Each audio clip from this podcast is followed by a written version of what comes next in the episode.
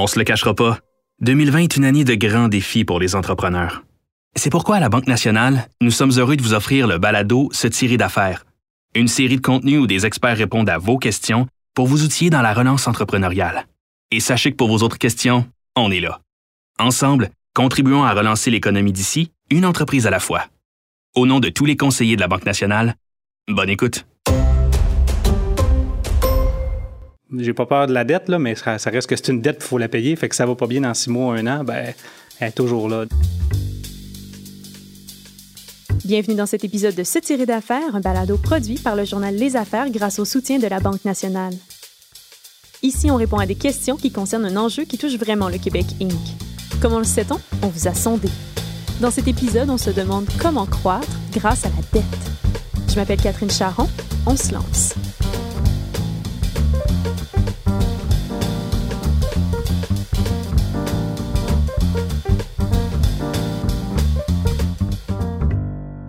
Avant toute chose, c'est quoi une saine gestion des liquidités? Une saine gestion des liquidités, c'est d'avoir un outil. À la base, c'est vraiment d'avoir un outil, de comprendre d'où viennent nos encaissements et d'où viennent nos décaissements. Essentiellement, j'apprendrai absolument rien aux gens en disant ceci. Maxime Saint-Denis est directeur principal à la Banque de développement du Canada. Il a été conseiller en gestion pendant sept ans. Une chose qu'on entend particulièrement souvent ces derniers temps par rapport à la COVID, c'est que j'ai de l'argent dans mon compte de banque, je suis correct. Ce n'est pas une bonne gestion des liquidités. Quand on regarde la position d'encaisse, que ce soit aux états financiers intérimaires ou que ce soit à la fin de l'année, ce n'est qu'une photo qui présente la position à un moment X. En stratégie, on dit souvent la meilleure stratégie, c'est celle qui est flexible les liquidités, c'est la même chose. Il faut être au courant de cette position, comment elle va évoluer dans le temps. Cette position, comment elle va euh, pouvoir croître et surtout décroître. Pour faire évoluer cette fameuse photo, Maxime Saint-Denis suggère d'observer le cycle de conversion de l'encaisse. J'aime pas sortir des termes banquiers ni financiers, mais c'est quoi ce cycle de conversion de l'encaisse-là? C'est à partir de quel moment un dollar de vente va se transformer en un pièces dans mon compte de banque. Euh, par exemple, mon cycle de conversion de l'encaisse me dit que un dollar de vente va se transformer en un dollar d'argent généré en, je sais pas, 10 jours. Mais entre ce 10 jours-là, il peut se passer beaucoup de choses énormément de choses. Donc, le cycle de conversion de l'encaisse est la première des choses à connaître. Et ensuite, il faut savoir mettre à jour constamment euh, les indicateurs qu'on a, parce que je, je, suis convaincu que vous avez des indicateurs comme tout le monde, que vous les suivez, ces indicateurs-là, ou est-ce qu'on constate qu'il y a un manquement au niveau des liquidités, c'est qu'on ne le rentre pas finalement dans le fichier d'encaissement-décaissement. Connaître ce cycle de conversion de l'encaisse-là peut aider à faire évoluer cette fameuse photo-là prise à une date X. C'est ça de la saine gestion des liquidités.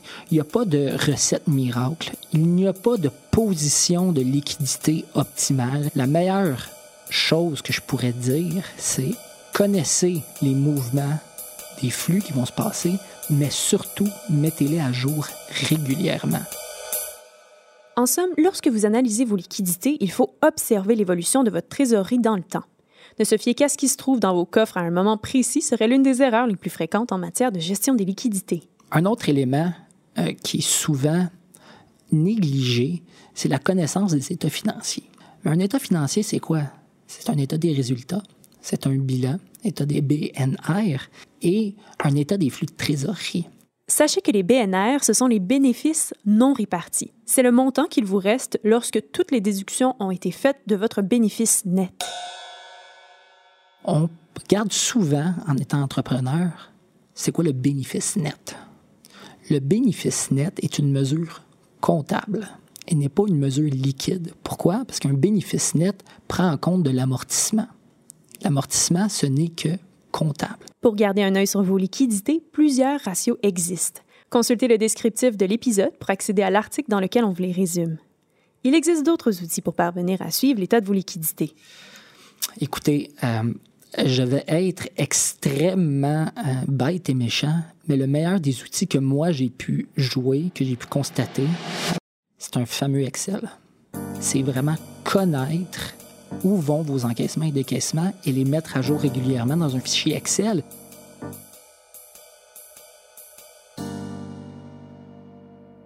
on regardait vraiment les ventes, la gestion de projet, mais un peu moins le volet liquidité à ce moment-là et c'était clairement pas la chose à faire. Elle, c'est Elke Steinwander, présidente fondatrice de Maïeutique, une firme de services conseil spécialisée dans l'optimisation en expérience client qui existe depuis 11 ans. Je dirais que la problématique était avant le COVID même, peut-être un deux ans avant, on avait eu une belle euh, croissance organique et on avait pas mal réinvesti tout le temps les liquidités de l'entreprise à l'intérieur de, de un chiffre de croissance pour vraiment embaucher de la main d'œuvre. Et là, j'ai dit, on, on, passe à la prochaine étape, au prochain niveau. Et j'ai pris essentiellement, ce qui est pas wise, mais je l'ai fait, le fonds de roulement pour embaucher des gens. Et puis euh, j'ai été chercher une marge de crédit pour pallier un petit peu à travers le tout. Et on a aussi ouvert des bureaux. Donc, on a vraiment fait des investissements de, de tout bord, tout côté. Et là, boum, la pandémie arrive. Nous, on a eu zéro facturation pour trois mois. Alors, euh, ben, il n'y en avait plus de liquidité à, ce moment-là. Et puis, euh, ben, on était vraiment au bord du gouffre. C'était un peu euh, stressant comme moment à ce volet-là. J'ai fait tous les conseils qu'on voyait. J'ai appelé tous les gens, les créditeurs, les banques. J'ai malheureusement fait des mises à pied et ça, c'était vraiment extrêmement stressant pour moi. On avait une belle équipe puis ça me faisait de la peine. Cela nous amène à se demander quel serait le bon niveau de liquidité à avoir dans ces coffres. Maxime Saint-Denis y répond. Ce qu'il faut savoir, la gestion des liquidités, des flux de trésorerie, c'est intimement lié à la stratégie. Donc, il faut toujours se demander si est-ce que l'argent que je laisse dans mon compte de banque ou dans mes comptes de banque va faire plus d'argent en étant laissé dans mon compte de banque qu'en étant réinvesti dans mes activités, que ce soit pour aller générer de la croissance ou que ce soit simplement pour euh, payer, par exemple, un fournisseur pour avoir un rabais de, je ne sais pas, moi, 3 à 4% sur le paiement. Ben, il faut toujours se poser cette question-là. Donc, la réponse, euh, est-ce qu'il bon niveau de liquidité? La réponse, c'est ça dépend des industries. Ça dépend du niveau d'investissement. Est-ce qu'avoir un gros niveau de liquidité, c'est important?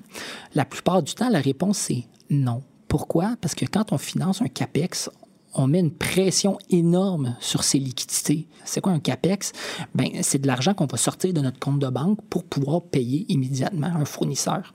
J'ai pas vu beaucoup d'entrepreneurs qui ont les poches et les reins assez solides pour payer 200-300 000, comme on appelle un one-off, une fois, merci, bonsoir, et ensuite avoir les niveaux de liquidité pour payer toutes les opérations et sans avoir recours à la fameuse marge de crédit opérationnelle. Donc, est-ce qu'il y a un bon niveau de liquidité? La réponse est non. La réponse est ça dépend de la stratégie d'entreprise. Ça dépend beaucoup d'investissement.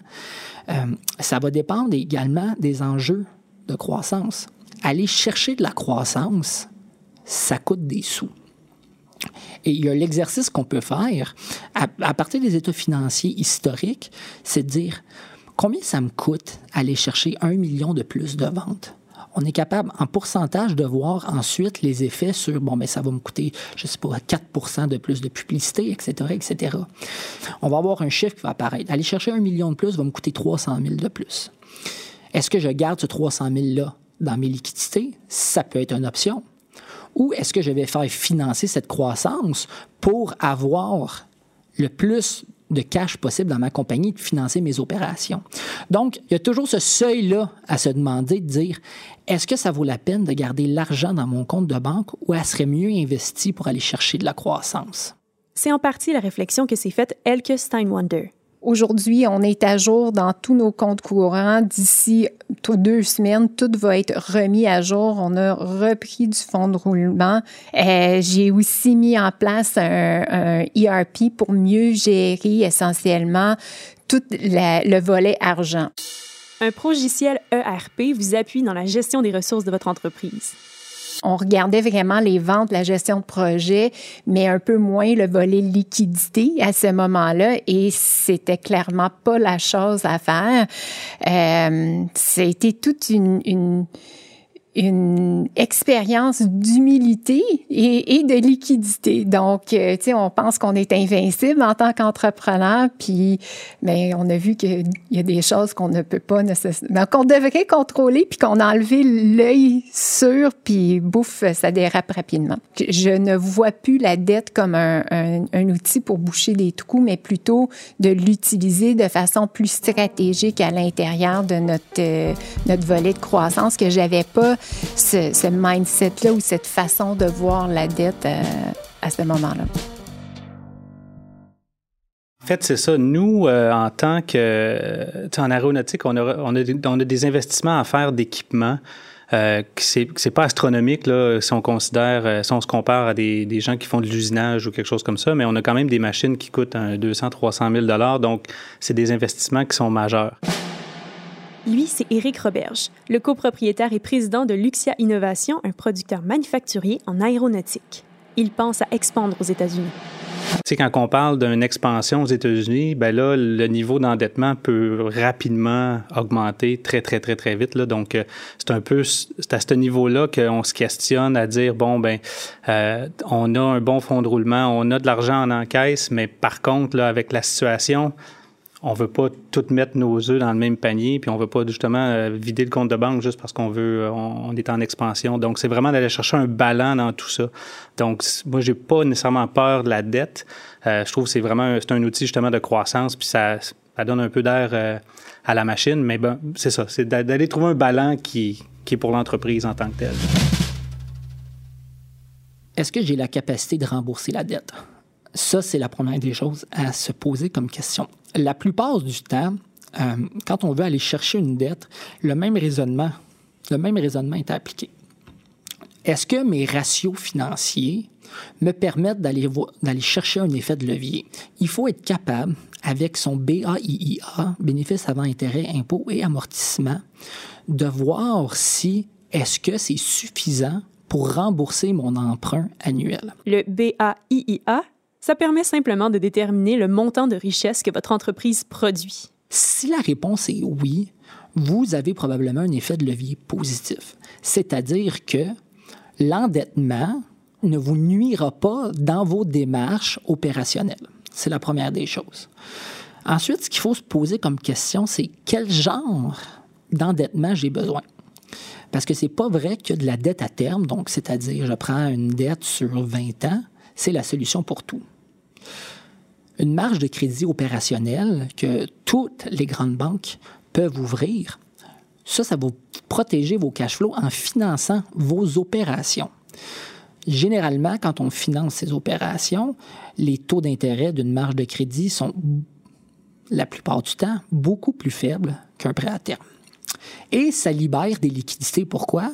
Pour aller chercher la croissance. Donc, dans ce contexte-là, la marge de crédit opérationnel, qui est tout de même une dette, mais qu'une dette pour les opérations, vous permet d'aller chercher de la croissance à moindre coût parce que vous allez focuser vos liquidités là où ça compte vraiment. Maintenant, si on va aller chercher un prêt à terme. Donc, vous venez me voir, vous dites, Maxime, j'ai besoin de euh, X mille dollars pour pouvoir finalement aller investir euh, en équipement qui va me rapporter 100 000 dollars de vente par mois. Bien là, ce qu'il faut voir, ce qu'il faut vraiment prendre le temps d'analyser, c'est oui, est-ce qu'on est capable de rembourser ça? Mais est-ce que, surtout, est-ce que je vais faire plus d'argent en achetant l'équipement que ça va me coûter de sous de remboursement? Et là, quand je parle de remboursement, c'est deux choses. Il ne faut jamais oublier capital et intérêt beaucoup d'entrepreneurs font les calculs basés sur les intérêts. Ah, ça va me coûter 3% d'intérêt. C'est certes, mais ça va vous coûter aussi un remboursement de capital. Le calcul qu'il faut faire, c'est, encore une fois, c'est lié à la stratégie. C'est est-ce que, en achetant l'équipement, je vais générer plus d'argent que ce que ça va me coûter d'aller chercher l'endettement? C'est aussi simple que ça la liquidité, l'endettement est intimement lié à la stratégie. Et si Maxime Saint-Denis avait un dernier conseil à nous donner, quel serait-il? Posez-vous tout le temps, tout le temps la question, est-ce que euh, j'ai un moyen de m'auto-financer? C'est quoi ça de l'autofinancement? C'est souvent des fournisseurs, si vous les payez plus rapidement, ils vont vous donner un petit rabais. Mais c'est intéressant des fois de faire le calcul. Est-ce que si je le paye en 30 jours, oui, je rétrécis un peu ma position de liquidité à court terme, j'ai trouvé le moyen d'accélérer ma position d'enquête. Ça vous a coûté moins cher, vous l'avez payé plus rapidement, mais vous avez collecté plus rapidement. Donc, en bout de ligne, c'est de l'autofinancement. Et ça peut pallier peut-être un besoin de liquidité ponctuel. Avant de se laisser, penchons-nous sur une des questions que l'un de vous nous a soumises. Un entrepreneur n'a jamais osé demander s'il pouvait rembourser les avances de ses actionnaires avec un gros montant de liquidité obtenu grâce aux aides financières pendant la pandémie. Les taux sont avantageux. Peut-il en profiter? La réponse de Maxime Saint-Denis. C'est là que le problème de la confiance va arriver. Votre banquier, encore une fois, je l'ai dit, hein, un banquier, c'est des gens extrêmement simples. On est, on, est comme ça. On veut faire confiance aux entrepreneurs. On prend un risque avec les entrepreneurs. Maintenant, si un entrepreneur se rembourse, rembourse ses avances. Prenons un exemple typique. Il va rembourser ses avances avec le prêt COVID. On l'appelait un prêt COVID parce que la plupart du temps, c'était ça pour pallier à des difficultés de liquidité qui étaient ponctuelles. Et il rembourse ses propres avances avec le prêt COVID. Euh, il y a des chances que le banquier dise OK, c'est correct, tu l'as fait. Il n'y a, pas de clause là-dedans. Mais ce n'est pas un prêt de restructuration. C'est un prêt vraiment ponctuel. Et la prochaine fois que vous allez aller voir votre banquier pour un projet de croissance ou pour un projet opérationnel, hein, il y a de fortes chances que votre banquier vous dise ah, mais tu as sorti 100 000 avec mon prêt COVID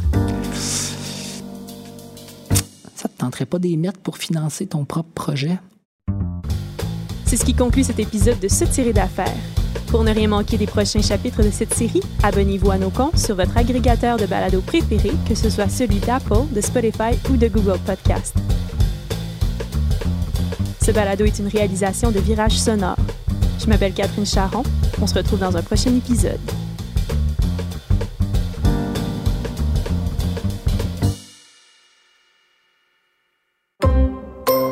La Banque nationale est heureuse de vous avoir présenté cet épisode de Se tirer d'affaires, en espérant que vous en sortez avec de nouveaux outils pour surmonter vos défis d'entrepreneur. Ensemble, faisons une différence dans notre communauté entrepreneuriale. Pour vos questions, on est là. Banque nationale.